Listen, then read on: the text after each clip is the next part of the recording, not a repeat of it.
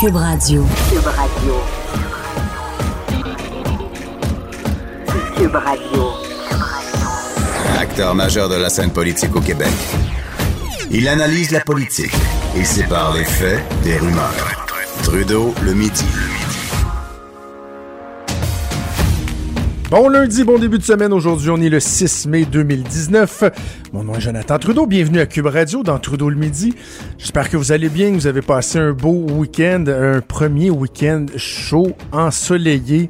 Ça fait du bien. Il y a des gens qui euh, ont ouvert des terrasses, d'autres qui ont raclé le terrain, se sont promenés en famille avec le chien, qui ont fait du vélo, euh, sorti les outils de, de, de jardin, les chaises et tout. Et il y en a d'autres qui ont passé leur week-end à Drummondville dans un centre des congrès. Et j'en suis, j'en suis, oui, oui, c'était le conseil général du Parti libéral du Québec. Donc, euh, oui, il y avait 500 euh, militants libéraux qui étaient sur place, la députation libérale, une trolley de journalistes qui se sont enfermés pendant le week-end plutôt que d'être dehors euh, et ont discuté de politique. Plusieurs éléments à retenir. Bon, il y a toute la question de la laïcité et évidemment la course à la chefferie. Hier, euh, sur le coup de, quoi 10h45, on a connu les règles euh, qui vont encadrer la course à, la chefferie, qui détermineront le prochain chef du Parti libéral du Québec. Le moment également déclenchement, on n'a pas les dates exactes, mais on comprend que ce sera après l'élection fédérale qui est prévue le 21 octobre prochain pour nous mener à l'élection d'un nouveau chef au printemps 2020. C'est donc le scénario hâtif qui a été retenu. Et là, on se demande, mais qui va y aller? Qui ira pas? Pierre Moreau, finalement, euh, semble-t-il, a vraiment statué, là, une fois pour toutes. Il n'ira pas. On s'attend à ce que Dominique Anglade et Marois Risky puissent y aller. Il y a Sébastien Prou qui a avoué là, avoir un petit pincement au cœur, euh, être ébranlé par des témoignages qui lui ont fait par, euh, qui ont été euh, rendus par des militants au cours de la fin de semaine, a annoncé faire une réflexion sur la possibilité de faire une réflexion. Vous comprenez, on n'est pas rendu encore à faire une réflexion de fond, mais euh, bref, il remet tout ça dans la balance et il y a Gaétan Barrette. Gaétan Barrette, à la fin de la semaine, certains disaient pourrait-il être intéressé? Oui, non, peut-être. Et là, samedi, il a été quand même assez clair. On va voir ce que le week-end aura changé euh, dans sa tête. Il est en ligne, on va aller le rejoindre. Il est euh, député de la Pinière pour le Parti libéral du Québec, le docteur Gaétan Barrette. Bon midi, docteur Barrette. Bonjour. Alors, après cette euh, entrée en matière pour mettre la table, euh, je disais donc que samedi matin, euh, vous avez livré un point de presse rafraîchissant pour les médias. Il n'y avait pas de langue de bois, c'était décontracté et vous avez très candide à dire, écoutez, pour l'instant, je sens pas de grandes vagues de fond des gens qui s'accrochent à moi pour que je me présente à la chefferie, mais vous savez quoi, si on me demande d'y aller, je refuse pas un défi. C'est ce que vous avez dit dans le fond. Là. Bon, oui, puis je le dis encore aujourd'hui, là, euh, je ne, vous savez, c'est, ce genre de choses-là n'a jamais été dans mon plan de carrière. Je pense pas pouvoir dire avoir fait une carrière politique d'abord en partant. Maintenant, j'ai toujours été au rendez-vous lorsqu'on m'invitait à un rendez-vous, justement. Là, euh, je suis peut-être pas rendu là, mais je dois avouer que pendant le conseil, il y a beaucoup de militants qui sont venus me voir et qui, qui ont, les gens apprécient en général euh, le, le, fait que je dise les choses comme vous l'avez dit, là, sans langue de bois, tel quel, que je sois capable de débattre, euh, de discuter de certains sujets et que je n'ai pas peur d'affronter certains sujets. Alors, moi, écoutez, c'est sûr que c'est c'est un peu dans ma nature, je dirais. Maintenant, euh, une course à la chefferie d'un parti comme le Parti libéral, c'est pas quelque chose qu'on décide comme ça sur le coin d'une table et sur un coup de tête. Il faut quand même mesurer euh, ses appuis. Je, ferai pas, je ne ferai pas une course euh, s'il n'y a pas une chance raisonnable de gagner. Donc, ça demande des appuis affirmés. Alors, la course va commencer quand? Essentiellement au lendemain euh, de l'élection fédérale. Alors, il y a le temps. Est-ce que ça prend impérativement des appuis à l'intérieur d'un caucus pour euh, pour se lancer, pour se présenter? Tu sais, je pense à Jean-François Lisée qui a réussi à se faire élire sans, sans avoir euh, d'appui au sein du caucus du Parti québécois pendant la, la, la, la majeure partie de la, course. Est-ce que ça doit passer par des appuis au caucus ou vous parlez vraiment de la, de base militante? La base militante, absolument. C'est un, un mode de scrutin universel. C'est plus des slates. C'est plus des choses euh, préarrangé, peut-être pas préarrangé, mais la dynamique de Slate, c'est une dynamique de Slate. Alors, ça demande le caucus et ainsi de suite. Là, c'est un vote universel, un membre, un vote. Alors, ça ne demande pas du tout. D'ailleurs, euh, si vous me posez la question, je vais appuyer un par rapport à l'autre, là. Non, je vais vous répondre tout de suite. Euh, Oh. Les candidats doivent euh, faire la promotion de leurs idées. Il doit y avoir des, des débats. Et c'est aux membres euh, de voter. Puis ça, c'est une bien bonne affaire. Que les membres votent et que ce ne soit pas des slates. Moi, je suis très heureux de cette situation-là. Est-ce que, euh, Dr. Barrette, l'article 1 d'une éventuelle plateforme de Gaétan Barrette à la chefferie du Parti libéral du Québec euh, inclurait le mot nationalisme? Parce que vous en avez parlé en fin de semaine.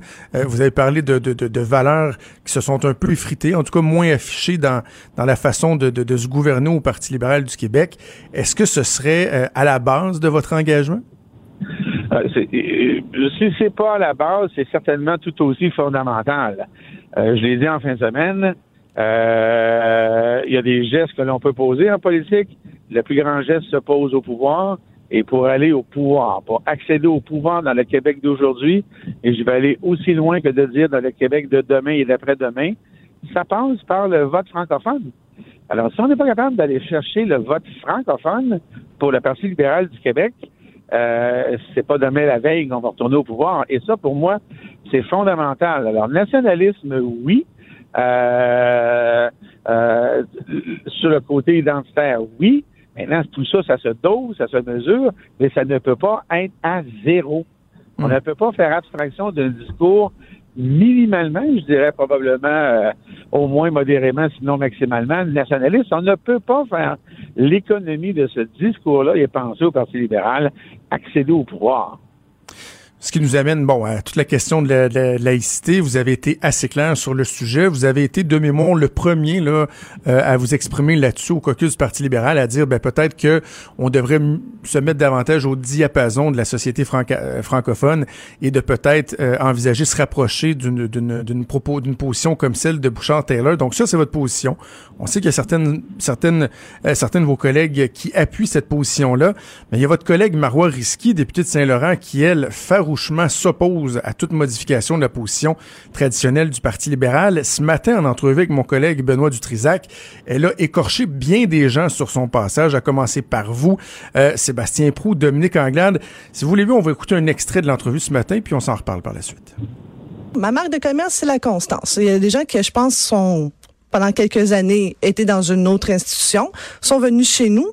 Pendant quatre ans, ont parlé de la même façon que nous, c'est-à-dire l'article 1 défend les libertés individuelles. Puis maintenant qu'il y a une course à chefferie, puis que, ouf, tout à coup, les sondages, on change de position. J'ai un profond malaise avec les gens qui marchandent leurs valeurs. Sincèrement, euh, si pendant toutes euh, quatre ans, vous avez été euh, avec le Parti libéral lors de la dernière législature, vous avez été vice-première ministre du Québec avec Philippe Couillard, qui a défendu cette position. Moi, quand vous êtes le bras droit d'un premier ministre, habituellement, vous êtes supposé d'avoir la même vision que lui. Puis lui avait dit avant de quitter, pas de compromis, ne marchandez pas vos valeurs. Ce sont les derniers mots de Philippe Couillard. Fait que Mme Anglade devrait quoi? Ben, Madame Anglade, si elle pense qu'on peut euh, changer de position pour faire des gains politiques, ben, à ce moment-ci, aussi bien mettre Jean-Marc Léger à la tête de l'État, on va gouverner avec des sondages. Pas grand-chose d'autre à vous dire que que répondez-vous à Marois Risky? Ben, deux choses. Vous savez, dans cette entrevue-là, euh, Marois a réussi à faire une chose absolument exceptionnelle. C'est la première libérale militante qui a écorché Carlos là, puis de façon assez euh, brutale, merci. Là. Mais, mais, mais Alors, ça, on, va, on va y revenir dans, on va y revenir dans un instant, si vous voulez bien, mais j'ai un autre extrait. Mais- Mais sur la question de la laïcité, parce que lorsqu'elle parle de gens qui étaient dans d'autres institutions, on comprend qu'elle parle de vous, de Sébastien Prou, de Dominique Anglade, qui avait logé pendant un certain temps à l'enseigne la Ouais. Coalition Avenir Québec, qui avait si- siégé au Conseil des ministres. Et là, elle dit, Ouais. dans le fond, c'est donc bien épouvantable, vous faites les guidounes en regardant un sondage. C'est ça qu'elle dit, là. Oui, oui, elle dit ça. Et, euh, et moi, je lui réponds, je lui ai répondu, je n'ai pas répondu ça parce que je ne me suis pas adressé à elle en fin de semaine, là. Et si Marois pense que dans une course à la chefferie qu'elle a manifestement commencé, qu'elle peut amener le Parti libéral au pouvoir dans un prochain mandat sur la base euh, de la position actuelle en ne s'adressant pas aux francophones, ben, je lui dit bonne chance et c'est à ça que ça sert une course à la chefferie. Vous savez, dans nos valeurs au Parti libéral, d'abord, il n'y a pas d'article 1 au Parti libéral. On n'a pas d'article 1. On a des valeurs.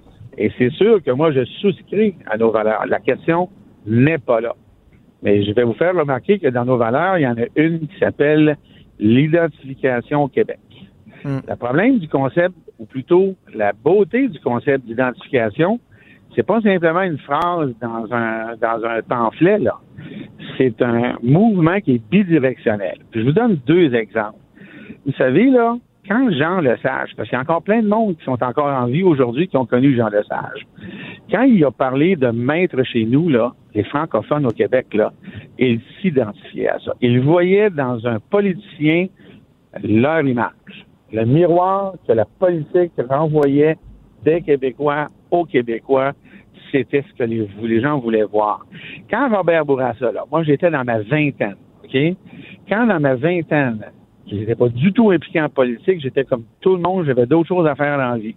Mais quand Robert Bourassa au Salon Bleu, puis je m'en rappelle en vous le disant comme c'était hier, vous savez, Robert Bourassa, là, c'est un homme qui physiquement était un peu frêle, c'était pas Rambo Gauthier, mais quand à l'Assemblée nationale, il a dit que quoi qu'on dise, quoi qu'on fasse, le Québec est une société distincte qui sera toujours libre de ses Oui. choix, ben moi, on va vous dire une affaire, c'est venu me chercher, même si j'étais pas du tout impliqué dans quelque politique que ce soit. Et donc, j'ai vu dans ce politicien-là le reflet des Québécois francophones. C'est ça que j'ai vu. Alors, à un moment donné, là, si on veut prendre le pouvoir, faut pas juste parler aux Québécois francophones, il faut aussi que les Québécois francophones nous voient, que l'image qu'on leur renvoie se reconnaissent. soit Ouais. Exactement. Alors moi, là, c'est bien beau, là, cette position-là. C'est correct. Moi, j'ai aucun problème avec euh, la défense des libertés individuelles. C'est la position la plus confortable. Mais je vais le répéter, ce que j'ai dit en fin de semaine. La défense des libertés individuelles, ça, ça passe par le pouvoir. Et actuellement, on en enlève parce que le parti qui est au pouvoir a choisi de l'enlever. Et non seulement il a choisi de l'enlever, mais s'il n'eût été du poids politique dans cette formation-là de François Legault, Legault, il en aurait enlevé plus. Alors, on a un gouvernement qui va passer une loi qui enlève des droits avec une clause dérogatoire, sachant que sa base à lui aurait été bien confortable de l'enlever plus. Alors là, à un moment donné, si ça a comme racine un mouvement ou une pensée dans la population francophone, c'est peut-être qu'il faudrait l'écouter, la population francophone, et agir en conséquence. Alors ça, vous, dites- vous, la vous dites, vous Barrette, entre qu'il faut. le dogme et le Ouais. pragmatisme. Vous dites, docteur Barrette, qu'il faut euh, bon aller rechercher les Québécois pour retrouver le pouvoir, mais est-ce qu'il en va carrément de la survie du Parti libéral du Québec qui est en train de se montréaliser et, et qui s'éloigne de plus en plus des francophones? Ben, euh, disons qu'actuellement, je pense pas qu'on s'éloigne. Je pense pas qu'il y a un mouvement pour s'éloigner. Mais vous avez raison.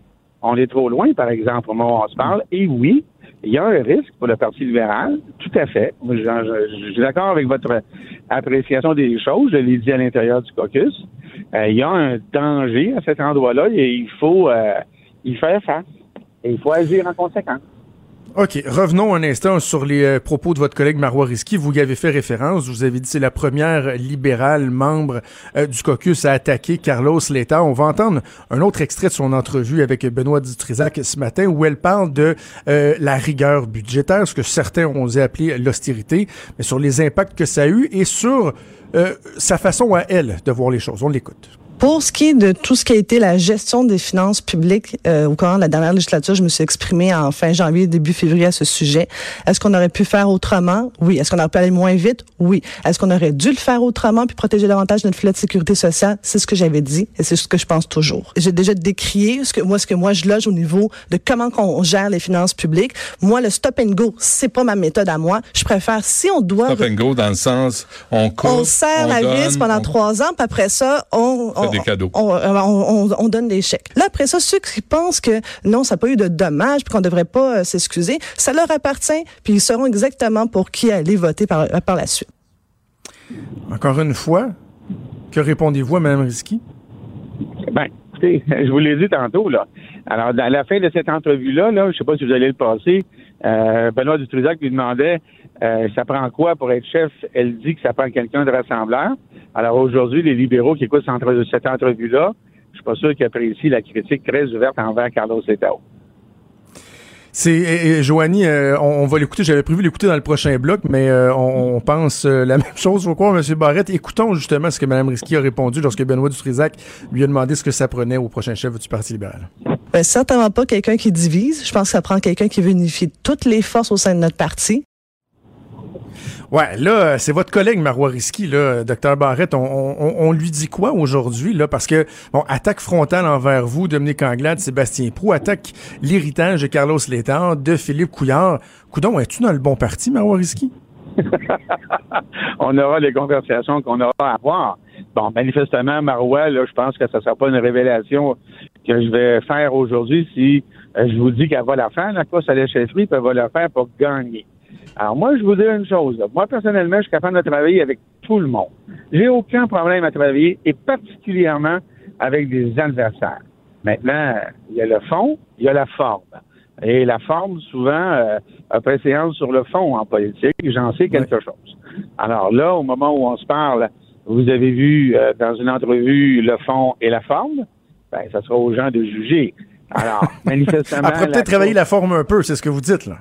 Ben, là, écoutez, euh, honnêtement, là, c'est un peu. Écoutez, là, je pense que vous étiez là euh, dimanche matin, je pense, là, je vous. Euh, je sais pas si vous étiez là quand. Ah non, je pense que vous étiez pas là parce que vous aviez des obligations personnelles euh, au discours de clôture, mais. Oh, j'étais là, j'étais là.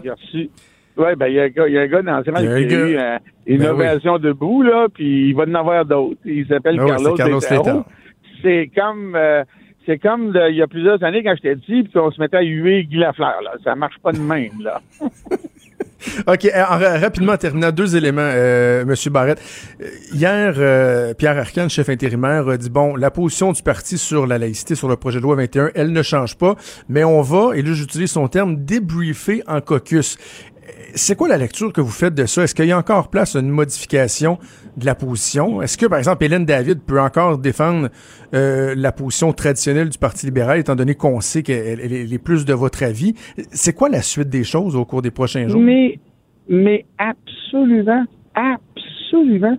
Je pense que tout le monde a reconnu la capacité d'Hélène à avoir la bonne approche mesurée, le bon ton, la bonne approche intellectuelle basée sur l'argument. C'est pas parce qu'on a une position qu'on est incapable de débattre de façon sereine et intelligente. Voyons donc. Et là, j'irais quasiment jusqu'à vous dire, vous préférez qui qui fasse le débat, Marois ou Hélène? Euh, ben non, mais Hélène David, mais qui puisse dire son opinion véritable et pas se retenir, parce que, mais en, fait, je, on, je connais. Vous interrompre là-dessus, mais Monsieur Trudeau, je vous interrompre là-dessus. Dans cette situation-ci là, euh, Hélène s'est profondément et totalement retenue. Elle n'est pas allée sur la place publique prendre une position parce qu'elle savait qu'en tant que porte-parole, elle devait faire preuve de retenue. Ce sont d'autres qui ont mentionné parce que dans le caucus. À un moment donné, on n'a pas le choix de s'exprimer. Je voudrais dire même que des fois, on n'a pas le choix d'avoir un tour de table, puis tout le monde doit quand même dire hmm. exactement où on loge. Mais aujourd'hui, au moment où on se parle, n'est-ce pas, avec ce que vous avez vu à, à date, la preuve, avec ce que vous avez appris après, qu'elle est une porte-parole parfaitement capable de faire le débat sur euh, ce, ce sujet-là d'une façon intelligente et sereine. Et c'est ça qu'on veut en politique sur un sujet aussi sensible. Hélène David, là, c'est pas une exaltée, là, sa place publique. Mais non, mais non, mais non, mais non. OK. Alors, et, moi, tu sais, moi, c'est, ça que je voudrais. Moi, là, là. Mais pensez-vous qu'il y a de la place au caucus, par exemple? Pensez-vous qu'il y a de la place pour des discussions? Comment vous avez interprété, vous, euh, l'analyse de Pierre Arcan hier? Est-ce qu'il y a de la place pour euh, discuter, tenter de revoir la position du caucus ou ça, il, est trop tard? Ben, la, la, la, meilleure démonstration du fait qu'il y a de la place au caucus pour en discuter, c'est que Pierre a dit qu'il allait avoir un débriefing. Un débriefing, ce n'est pas euh, voici, je vais vous dire ce que je pense, si vous allez marcher droit comme je le veux. Un débriefing, ça veut dire qu'on prend acte de, ce qui s'est dit et voici où on en est aujourd'hui. Continuons le débat et tirons une conclusion. Euh, Parti libéral, on est capable de faire ça, il n'y a aucun problème. En terminant, y a-t-il une petite date d'entourer sur votre calendrier? Y a-t-il une date limite pour euh, nous donner l'heure juste, savoir si euh, vous allez mettre votre grain de sel dans la course ou non? Non, la date limite, c'est facile. Je pense que c'est le 22 octobre 2019. Parce que moi, quand je fais le calendrier, là, je pense que la campagne commence le lendemain de la fin de celle du fédéral. De l'élection fédérale. Ben, docteur Guétin Barrette, merci beaucoup de nous avoir euh, parlé ce midi. C'est toujours un plaisir. Merci. Bonne journée. Merci beaucoup, Gaétan Barrette, ancien ministre de la Santé, évidemment député de la Pinière pour le Parti libéral du Québec. Bougez pas. Cube Radio. Cube Radio, autrement dit. Trudeau, le midi. Le Parti libéral du Québec a officiellement sa Martine Ouellette. Ça, c'est une déclaration assez simple qu'on peut faire, assez évidente. Et vous savez quoi, j'aurais pu mettre des guillemets avant mon affirmation parce que ce que je vous dis là, c'est peut-être pas la première fois que je le dis, mais de façon aussi appuyée, affirmée, euh, je crois que oui. Mais c'est parce que, souvenez-vous, il y a quelques mois, j'avais eu des informations à l'effet que, euh, bon, euh, Marois Risky, au mois de janvier, elle avait fait une, sortie, en tout cas, ça avait été bruté, qu'elle pensait que le Parti libéral aurait dû s'excuser pour la rigueur budgétaire et, tout. Elle s'était fait rabrouer au, au, caucus et moi, j'avais sorti l'information à l'effet que le caucus l'avait remis à sa place solidement. On m'avait même parlé de d'une Marois Risky qui était sous observation. Pas nécessairement en probation, mais sous observation, et qu'il y avait même un député à un moment donné qui avait dit on l'a fait une fois, on est capable de le faire une deuxième fois. Faisant référence à Guy Ouellet qui avait été kické à grands coups de pied dans le derrière du Parti libéral du Québec, après qu'on ait appris euh, qu'il avait coulé de l'information à la CAC pour nuire à son propre, propre gouvernement. Euh, et à ce moment-là, c'est quelqu'un euh, du Parti libéral qui m'avait dit il avait lancé en boutade Ouais, ben, on a notre propre Martine Ouellette.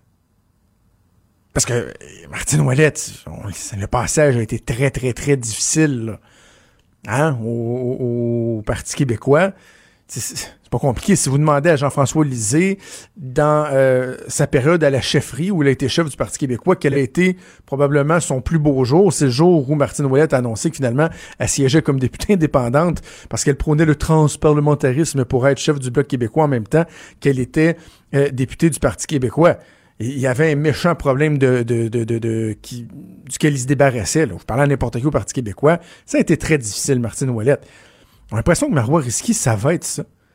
Ça va être ça. Je, me souviens d'avoir eu, justement, lorsque j'avais sorti euh, ces informations-là sur les réticences euh, du caucus euh, envers elle, je lui avais parlé au téléphone, puis bon, sans dévoiler des, détails d'une conversation privée, parce que quand je parle de manière privée à des, à des députés, si j'ai il faut que ce soit dit, là. Si je, si je rapporte leurs paroles, il faut que ce soit convenu.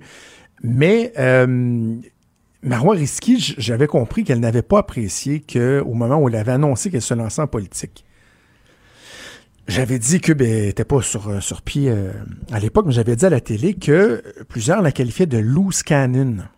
Ouh, Mme Risky n'avait pas aimé ça. Elle n'avait pas aimé ça. J'avais dit à Mme Risky, oui, mais écoutez, là, moi, sauf mon respect, si j'ai dit ça, pas pour être méchant, là. Je, ne vise pas à être méchant. J'analyse, je livre mon appréciation, mes observations de la politique. C'est ça ma job, là. Moi, je rapporte pas l'information, je suis pas un journaliste, je suis un analyste, je suis un chroniqueur, un animateur, je donne mon opinion. Et ce que mon opinion, c'est qu'il y a des gens qui me disent que vous êtes un loose cannon, Mme Risky. Puis elle me dit non, non, non, je suis pas un loose cannon. Mais là, faites comme bien des gens, là, parce que je, soupçonne que l'extrait l'entrevue ce matin est pas, mal populaire en termes de téléchargement. Là. Même risqué, faites comme euh, des milliers de personnes, allez réécouter l'entrevue que vous avez donnée à Dutrisac et dites-moi c'est quoi ça, c'est pas un loose cannon. Une députée qui, au lendemain du dévoilement des règles entourant la course à la chefferie, alors que cette course-là va être lancée dans six mois, et même pas officiellement débutée, ça va aller euh, au lendemain de l'élection fédérale ou dans les jours qui vont suivre pour une élection au printemps 2020, donc dans un an. Elle s'en va varger sur ses collègues à grands coups de deux par quatre. Mais que c'est ça? Déjà, déjà, elle n'est pas très populaire, absolument pas populaire auprès de ses collègues du caucus. Il y a deux, trois personnes, semble-t-il, qui sont plus de son côté. Beaucoup de la nouvelle mouture, les jeunes députés qui sont arrivés dans l'ouest de Montréal. Mais sinon, là, moi, j'invente rien. Là. On n'arrête pas de me dire à quel point c'est difficile, à quel point elle est abrasive, euh, elle fait sa tête se prend assurément pas pour un 7-Up flat. Là, avec Benoît ce matin, il parlait de sa, marque de commerce. Un trademark. Trademarké Marois Risky à 32 ans, c'est pas pire, là, sérieux, franchement, il est rendu loin à tabarouette. J'étais pas là à 32 ans, je suis pas là à 37 ans, certain. Euh, mais elle s'en va fesser sur ses collègues Et non seulement, non satisfaite d'avoir ramassé Barrette, Prou, Anglade avec une première swing en disant, eux autres, ils viennent d'un autre parti, puis sont donc bien épouvantables, elle s'en va redonner une autre swing à Dominique Anglade en disant, puis quand vous avez été vice-premier ministre du Québec, et si vous voulez gouverner au gré des sondages, aussi bien avoir Jean-Marc Léger comme chef de parti. Wow! Et là, je suis certain qu'il y a des gens qui m'écoutent en disant, ouais, mais c'est, c'est, euh, c'est divertissant. Elle, n'a pas la langue de bois. Ben, premièrement, ça dépend de quel sujet vous y parlez. Là. Des fois, la, la langue s'épaissit assez rapidement. Là. L'impression que c'est un 2 par 4. Donc, ça dépend des sujets. Ben, donc, oui, être capable de, sortir du, cadre, d'être intéressant, de ne pas avoir la langue de bois, de dire ce qu'on pense. Mais à un moment donné, vous voulez être chef d'un parti. Et quand je, Joanie, on, on, va refaire jouer le troisième extrait, l'extrait où Benoît Dutrisac lui demande qu'est-ce que ça prend pour un chef de parti et Mme Risky répond ceci. Bon, Certainement pas quelqu'un qui divise. Je pense que ça prend quelqu'un qui veut unifier toutes les forces au sein de notre parti. Wow! Ben là, ça, ça veut dire que c'est pas vous, ça, Mme Risky. Là. on aurait presque pu analyser cette réponse-là comme étant finalement l'annonce du fait que vous n'irez pas à la course à la chefferie. Parce que vraiment, vous faites tout sauf unir. Quoique, quoique, est-ce qu'on peut, on peut dire que quelqu'un unit lorsque tout le monde est contre elle? Ouais. Ouais, peut-être une façon d'unir, peut-être, certaine façon. Je sais pas. Bref, euh, vous savez quoi? Je, je vais vous dire, là, égoïstement, là, euh, en tant qu'analyste politique, chroniqueur, animateur, je suis bien content qu'elle se lance. Parce qu'on va avoir du fun. On va avoir du gros, gros, gros, gros, gros fun. Et la discipline traditionnelle des libéraux, là, j'ai un, ami, un ancien collègue du Parti québécois qui est plus en politique, qui m'a écrit ce matin, qui disait Ouf, hein, on était habitué à ce que ce soit des euh, séances de déchirage de chemise et de lavage de linge sale en famille euh, sous le Parti québécois, mais là, on a l'impression finalement, que les libéraux, ça va être pas pire aussi si Mme euh, Risky se lance. Là. Et tant qu'à y être, ben, euh, soulignons là, l'apport de Gaétan Barrette au débat. Je sais, je sais, euh, non plus, c'est peut-être pas la personne qui, euh, euh, rassemble le plus, en tout cas dans la population québécoise, mais il laisse personne indifférent. Et franchement, sa position sur le nationalisme, je pense qu'elle est totalement pertinente. Je vous donne mon avis. Si les libéraux veulent tenter de, de, de se rebrancher avec la population québécoise, ça commence par là. À gauche, à droite, au milieu. Tout le monde est le bienvenu. Jusqu'à 13, vous écoutez Trudeau le midi. Cube Radio. Je suis un amant de la Gaspésie. Je me considère euh, comme un Gaspésien d'adoption. Ben oui, je sais, je suis à Laval. En fait, je suis à Ville-la-Salle. J'ai grandi à Laval. Mais euh, ça fait 15 ans que je suis avec ma blonde, 10 ans qu'on est mariés. C'est une, une, Gaspésienne. Elle vient de New Richmond, dans la baie des Chalands. J'ai travaillé pour la ministre responsable de la Gaspésie pendant presque 4 ans. Bref, j'ai un attachement particulier à la Gaspésie, une région qui est merveilleuse, encore trop peu connue des Québécois qui disent « Ouais, ouais, Gaspésie » qui n'ont jamais osé aller y mettre les pieds. Pourquoi pas même aller y mettre euh, les pieds pour, y vivre, là. débarquer là avec ses valises. Et c'est ce que euh, Stratégie Vivre en Gaspésie tente de faire avec une nouvelle campagne publicitaire, campagne de marketing qui a été lancée au cours des dernières semaines. On va discuter avec Stéphanie Collin, qui est agente de communication donc pour Stratégie Vivre en Gaspésie. Bon midi, Madame Collin. Bonjour. Ah, vous venez d'où en Gaspésie? Moi, je viens pas de la Gaspésie. Moi, je suis une nouvelle arrivante euh, aussi. Exactement. Moi, je viens de la Nodière, mais ça fait maintenant deux ans que, que je vis euh, en Gaspésie du côté de Gaspé. Du côté de Gaspé. OK. Et là, donc, euh, commençons par la base. Il y a une nouvelle campagne qui est qui a été lancée. Certains ont peut-être vu les publicités à la télévision. Expliquez-nous cette campagne-là, le concept, l'idée, les objectifs. Oui, ben en fait, on a lancé cette campagne-là qui a comme slogan La Gaspésie a changé toi.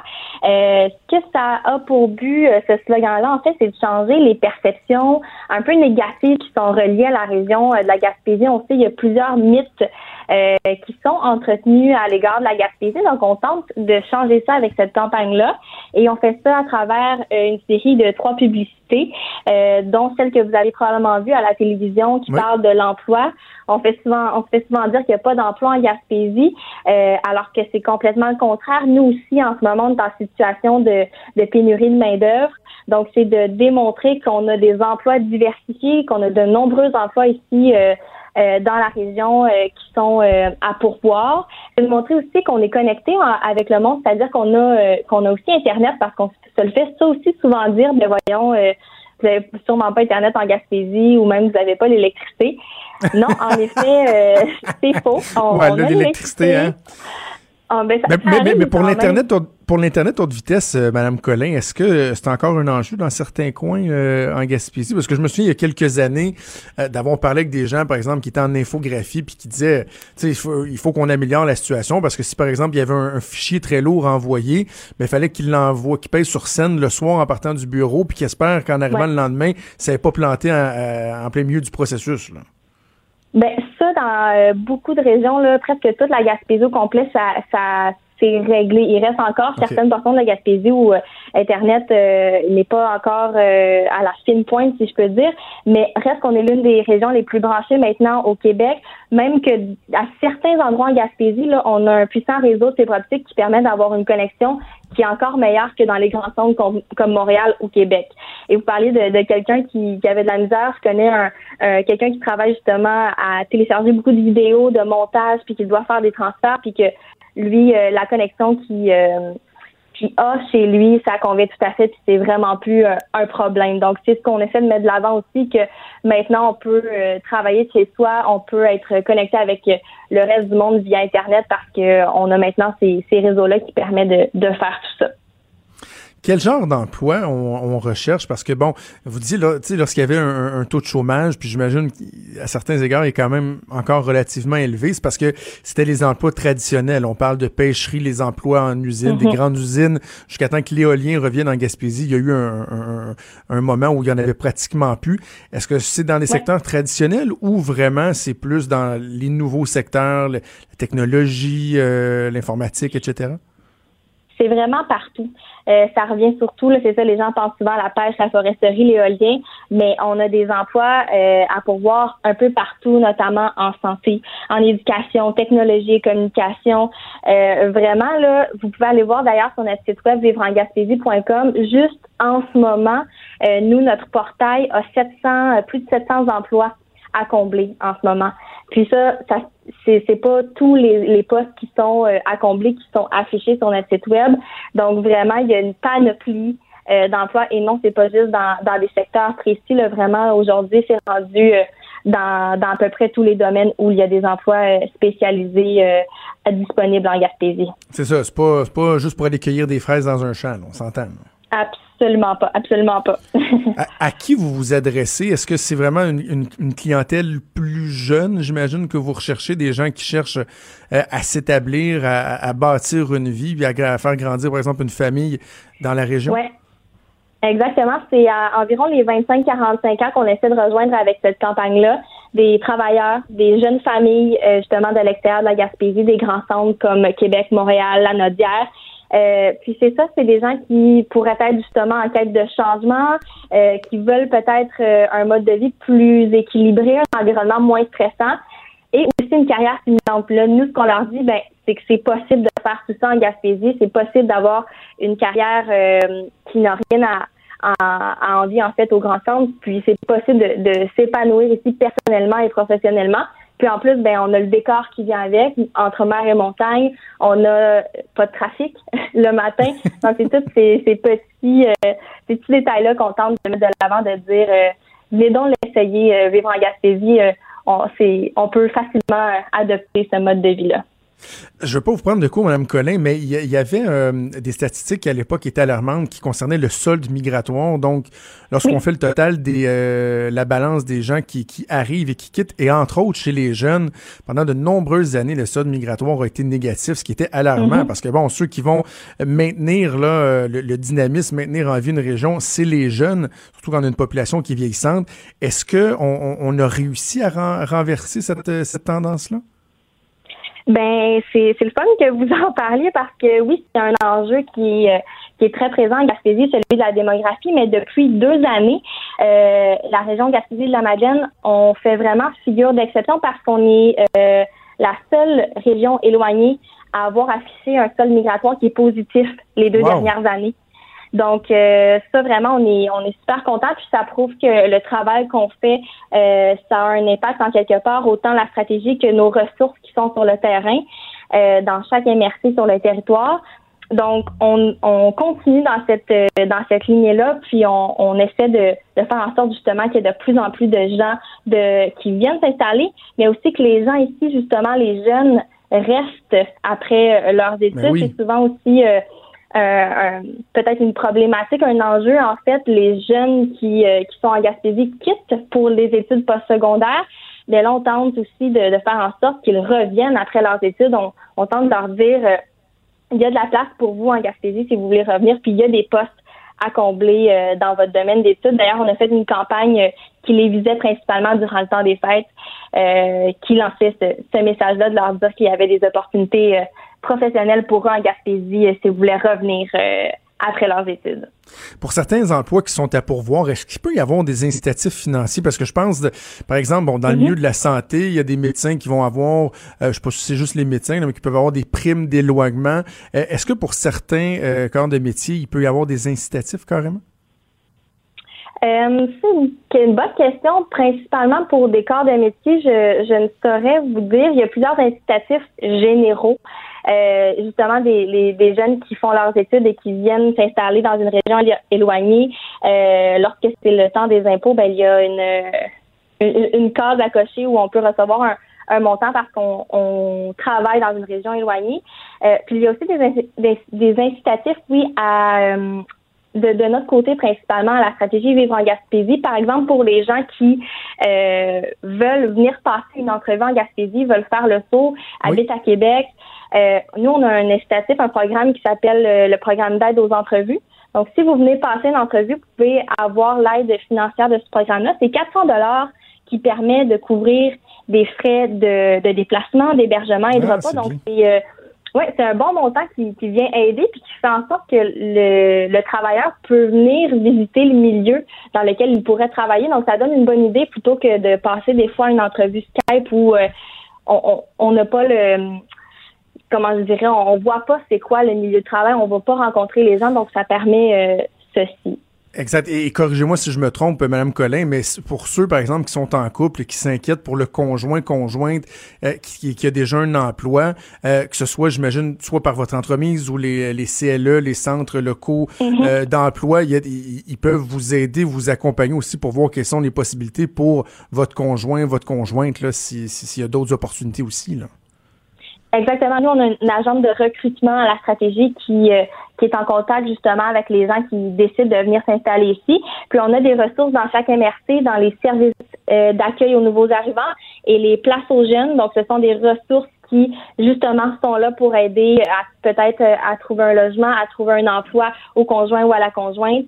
Donc, euh, il y a des ressources vraiment euh, partout sur le territoire qui qui sont là puis qui, qui veulent vous aider à, bien vous intégrer dans la région et à bien faire votre votre déplacement de- de- d'un grand centre à la Gaspésie. Excellent. Donc, en résumé, la, période estivale va commencer. Ce qu'on dit aux gens, c'est, bon, Gaspésie, c'est du tourisme euh, à la base. Là, on est la Gaspésie qui est connue pour ses attraits touristiques. Parfait. Venez faire un tour, venez découvrir la Gaspésie, mais gardez en tête que ça peut vous donner le goût peut-être de vous installer là de, manière permanente. Puis, ben, ça tombe bien, il y, a- il y a des emplois en masse. Exactement. Puis souvent, il y a beaucoup de personnes qui sont venues pour une première fois euh, en vacances en tant que touristes et qui ont eu, euh, si je peux dire, un, un premier petit euh, avant-goût, un premier petit déclic de ah ben j'aimerais peut-être ça euh, venir m'installer ici à l'année. Euh, puis euh, c'est ça, on, est, on, on encourage tout le monde à, à venir nous voir cet été, à venir faire un tour, puis à venir voir de, de quoi ça a l'air. Peut-être que ça va leur donner le goût de, de venir s'installer euh, en Gaspésie. Ben, bravo, on invite les gens à aller voir le site internet vivreengaspésie.com. Stéphanie Collin, agente de communication. On va peut-être se croiser quelque part en Gaspésie cet été. Merci de nous avoir parlé ce midi. Merci à vous, bonne journée. Merci, au revoir. Je trouve ça merveilleux. Je trouve, je trouve, je trouve ça vraiment bien. J'adore la Gaspésie. Pour de vrai, là, j'aurais pas à y euh, aller vivre, là. Bon, c'est sûr qu'en travaillant dans les médias, c'est un peu plus complexe. Il y a, il y a- il y a des bons médias là-bas. Là. Je pense à CHAU, qui est l'antenne régionale de TVA qui est là. euh, L'écho de la baie, un, hebdo qui est super euh, le, le fun, euh, mais il n'y a pas beaucoup de postes. Les opportunités sont pas très, très nombreuses. Mais c'est une région qui est, qui est merveilleuse et l'idée de promouvoir euh, le fait de vivre en Gaspésie et non pas uniquement d'aller dépenser quelques dollars touristiques euh, l'été, je trouve ça, je trouve ça fantastique. Mais bon, on pourrait dire euh, encore faut-il qu'il y en ait des emplois. Là, c'était pas nécessairement, nécessaire- nécessairement le cas il y a quelques années. Mais il y a euh, des élus euh, qui ont cru que ce soit au niveau, euh, je pense particulièrement au niveau provincial, fédéral aussi j'imagine, mais provincial, municipal, des préfets de MRC, des maires, mairesses, qui ont dit on va se prendre en main, on va développer des nouveaux secteurs, euh, innover, pas juste être dépendant des, euh, de, de l'aide du gouvernement, puis des projets comme l'éolien pour euh, créer des jobs. Non, ils se sont pris en main et là, Colin, ça a l'air de fonctionner. Il y a des emplois qui sont disponibles dans euh, la région qui, j'ai un billet, là, je sais, là, si vous êtes au Saguenay, c'est à Côte-Nord, écrivez-moi pas pour vous plaindre, là, mais c'est la plus belle région au Québec. Là. On va se le dire. là.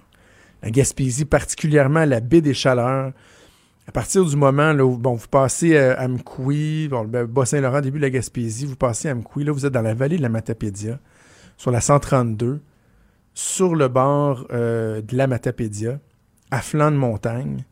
Et là, à un moment donné, vous sortez de là, dans le coin de. Vous arrivez euh, dans le coin de ce que les Gaspésiens appellent Cross Point, Pointe à la Croix. Et là, à un moment donné, la mer vous saute d'en face, sur le bord de la 132, avec des, des, couchers de soleil, des paysages qui sont merveilleux, qui sont fantastiques, des activités incroyables à faire euh, dans la mer, en montagne. Bref, je vous l'ai-tu dit que je t'ai vendu à Gaspésie? Allez voir ça, vivre euh, en gaspésie.com, pourquoi pas. C'est un nouveau projet de vie là, qui pourrait se présenter à vous. J'ai quasiment l'air d'être un porte-parole, mais non, non, je le fais vraiment de cœur. Quand Trudeau parle de politique, même les enfants comprennent. Jusqu'à 13. Vous écoutez Trudeau le midi. Cube Radio. Je fais un, un- un certain lien là, par rapport à, la Gaspésie, euh, ce que je vous disais. Euh, Lorsque vous vous rendez dans, en, Gaspésie, il y a certains endroits des, des communautés autochtones. Par exemple, moi, quand je me rends euh, à New Richmond, dans la baie des Chaleurs, dans, le coin de pays de ma blonde, on en passe deux. Il y a Listigouge, qui est pas loin de, la vallée de la Matapédia, dont, je vous parlais tantôt. Il y a Gizgap et Gag, qui est entre euh, Maria et New Richmond. Deux petites communautés autochtones. Et quand vous êtes sur la 132 puis vous passez là, vous clignez des yeux, vous risquez de le manquer. Là. Vous voyez une pancarte, vous ralentissez parce qu'ils ont leur propre service de police qui n'ont aucune tolérance aux excès de vitesse parce que c'est une source de revenus très importante pour la communauté. Fait que là, vous barrez ça à 50, là, ben, ben, ben tête. Euh, et bon, vous passez au travers le village, il y a quelques commerces, euh, deux, trois bingos, puis vous sortez, vous repesez sa pédale, vous accélérez.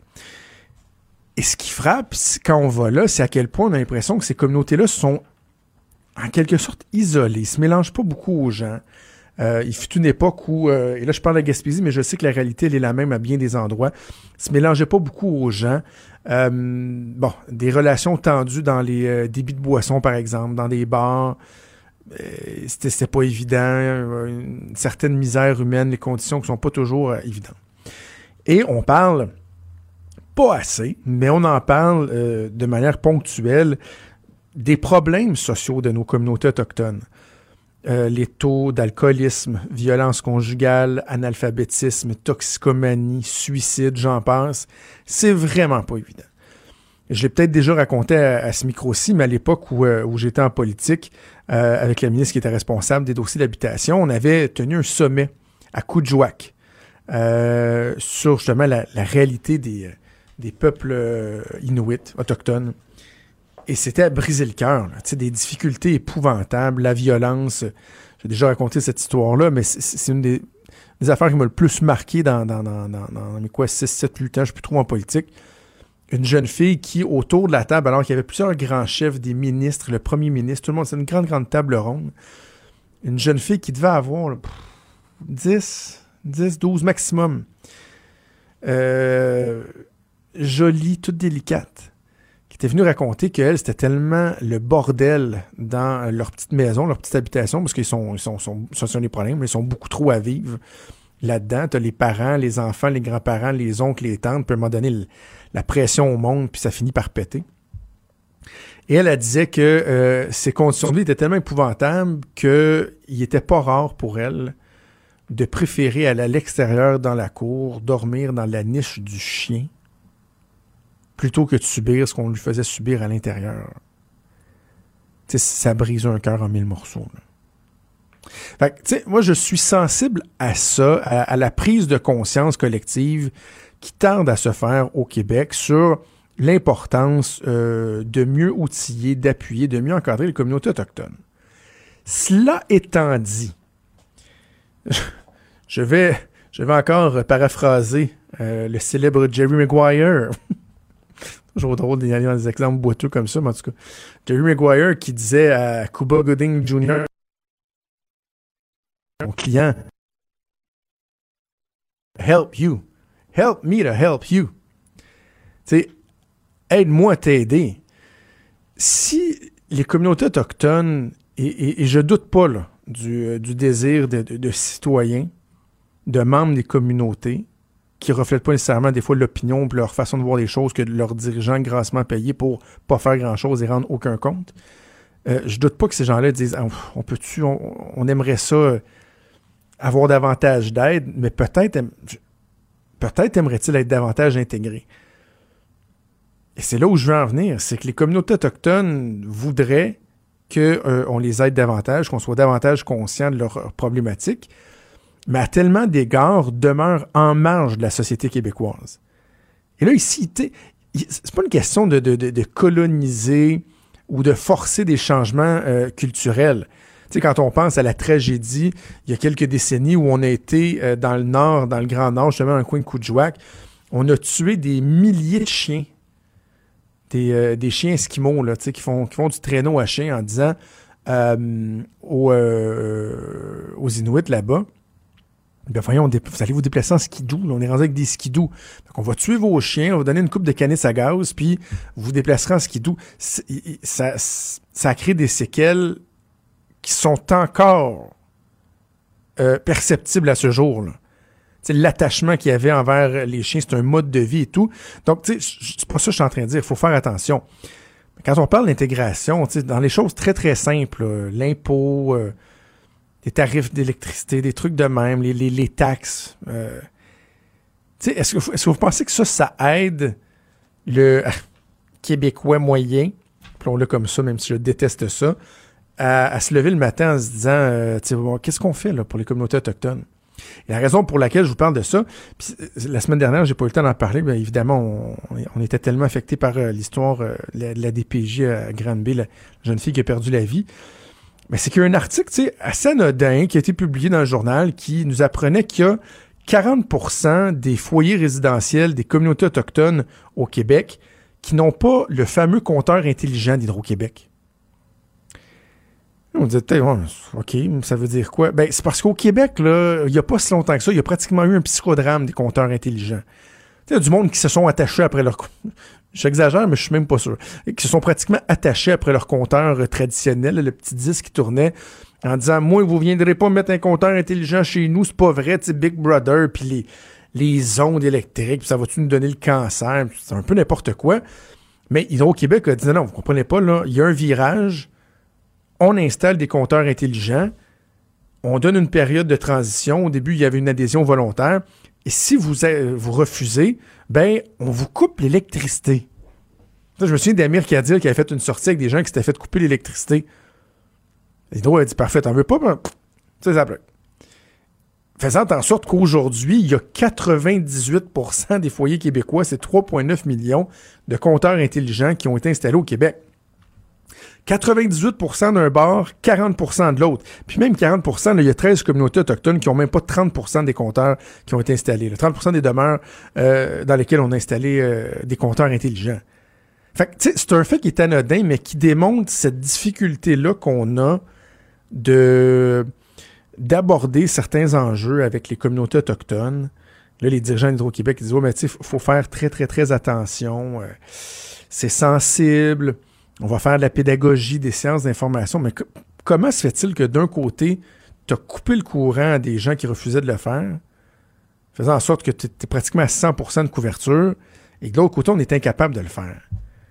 Fait que je le dis sans aucune méchanceté. Si vous voulez qu'on soit euh, davantage conscientisé à la réalité des communautés autochtones, mais il faudrait peut-être essayer d'un côté, tout comme de l'autre, mais que ce soit pas juste dans un sens, de favoriser un certain rapprochement.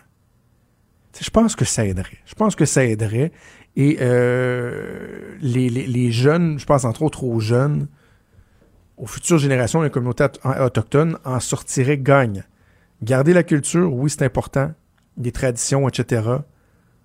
Mais en même temps, essayer de vous intégrer euh, davantage. Alors voilà, c'était mon commentaire là-dessus. Peut-être juste avant de terminer, Andrew Scheer qui va, euh, c'est la, presse qui est sortie ce matin, le chef conservateur qui va prononcer cinq grands discours au cours des prochaines semaines pour euh, convaincre les Canadiens de son plan. En fait, convaincre les Canadiens qu'il a un plan. Et ça commence demain à Montréal. Imaginez, il en fait cinq. Un sur euh, la politique étrangère et la défense. C'est au Corim demain à Montréal. Ensuite, l'économie et les finances publiques, l'immigration, la Confédération des relations intergouvernementales. Il reviendra pour son dernier discours sur l'environnement au Québec encore. Donc, un exercice fort important d'Andrew Scheer. C'est important qu'il fasse à ce stade-ci. Parce qu'ils se sont démarqués en étant capables de critiquer le gouvernement libéral de Justin Trudeau. Mais là, à un moment donné, il va peut-être falloir qu'eux disent aussi comment ils voient les choses et qu'est-ce qu'ils entendent faire. Alors bref, ça va être intéressant à suivre. C'est déjà tout pour nous. C'est Antoine Robitaille qui s'en vient avec La Haut sur la colline. Là, je vous dirais que c'est comme le, le- part 3 là, aujourd'hui. Il y avait Marois Risky ce matin.